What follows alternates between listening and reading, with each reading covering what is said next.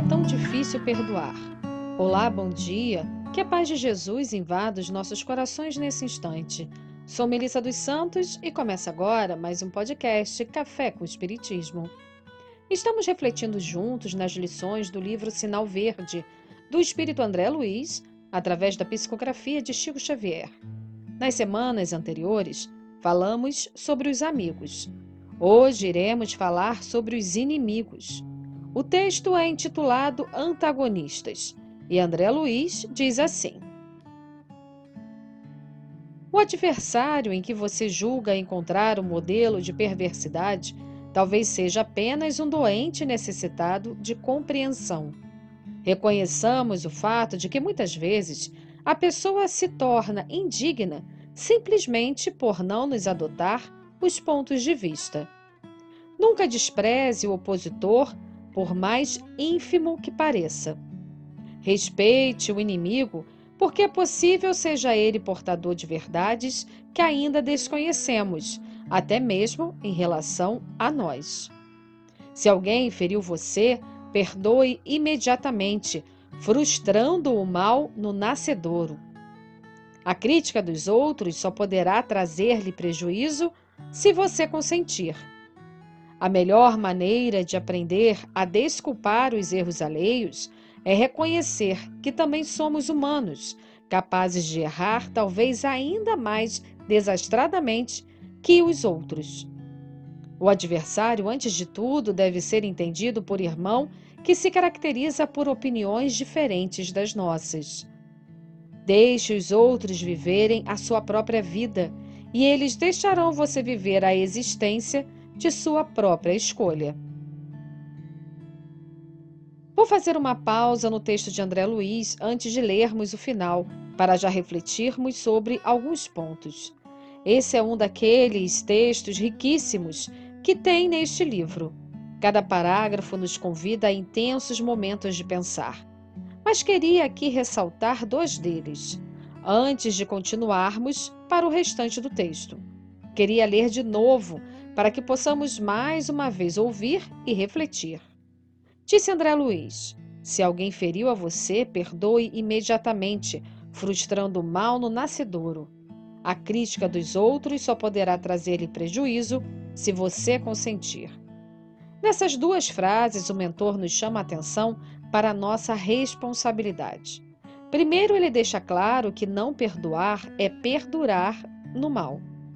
Quando sentimos mágoa, raiva, nós revivemos aquele momento que nos feriu. Nós não deixamos ele passar. É como se carregássemos conosco uma pedra pesada, que quanto mais o tempo passa e mais remoemos, mais essa pedra cresce. Acho que todos nós, em uma instância ou outra, temos dificuldades de perdoar, seja dores pequenas a grandes. Mas reparem que no parágrafo logo em seguida, André Luiz chama a nossa atenção. Nós só seremos prejudicados pelas críticas se assim permitimos. Se o outro nos tacou a pedra grande e pesada, não precisamos ficar carregando. Sabemos que há casos muito complexos, que envolvem às vezes perdas irreparáveis, que configuram crimes. Mas até aí, nas situações mais tristes, ainda temos nós a capacidade de perdoar. O perdão é o processo em que nós entendemos que o outro fez mais mal a si do que a pessoa que ele feriu.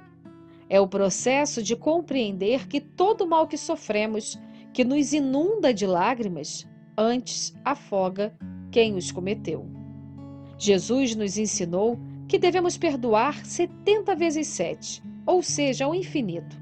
E disse isso pelo bem, principalmente, de nós mesmos. Não é à toa que André Luiz finaliza o texto dizendo assim: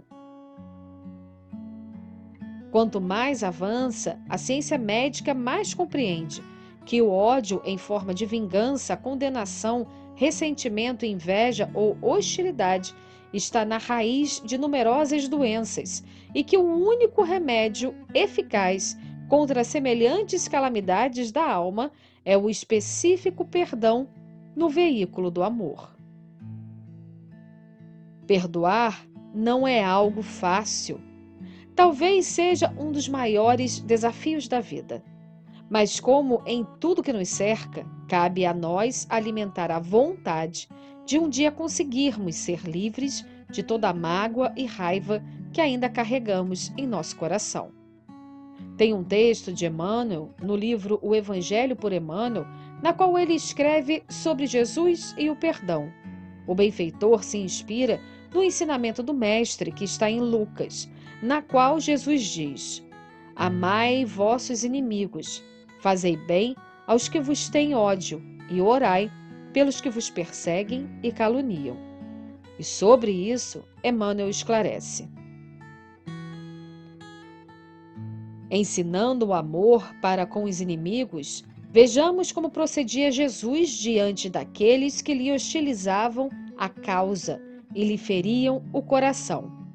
Em circunstância alguma, o vemos a derramar-se, louvaminheiro, encorajando os que mantinham no erro deliberado, mas sim renovando sempre o processo de auxiliar com o esquecimento de toda injúria. Diante da turba que o preferia a Barrabás, o delinquente, confesso, não se entrega ao elogio da multidão, mas guarda dignidade e silêncio, tolerando-lhe a afronta. Perante Pilatos, o juiz inseguro não lhe beija as mãos lavadas, mas sim, pela conduta de vítima irreprochável, lhe devolve ao espírito inconsequente a noção de responsabilidade precisa em plena rua, cambaleante sob o madeiro, não se volta para sorrir aos ingratos que lhe cospem no rosto, mas ora por todos eles, confiando-vos ao tempo que é o julgador invisível da humanidade. Na cruz infante, não toma a palavra para agradecer a inconstância de Pedro ou a fraqueza de Judas, nem faz voto festivo aos sacerdotes que lhe insultam a doutrina de amor, mas a todos contempla sem mágoa, pedindo perdão para a ignorância de quantos lhe impunham a humilhação e a morte. E olvidando os verdugos e adversários, ele o que torna ao convívio das criaturas, em pleno terceiro dia depois do túmulo em trevas, a fazer ressurgir para a terra enoitada a divina mensagem de eterna luz. Desculpar aos que nos ofendem não será, portanto, comungar-lhe a sombra, mas sim esquecer-lhes os golpes e seguir para a frente, trabalhando e aprendendo, ajudando e servindo sempre, na exaltação do bem, para que o mundo em nós outros se liberte do mal. Que assim possa ser. E até o próximo podcast Café com Espiritismo.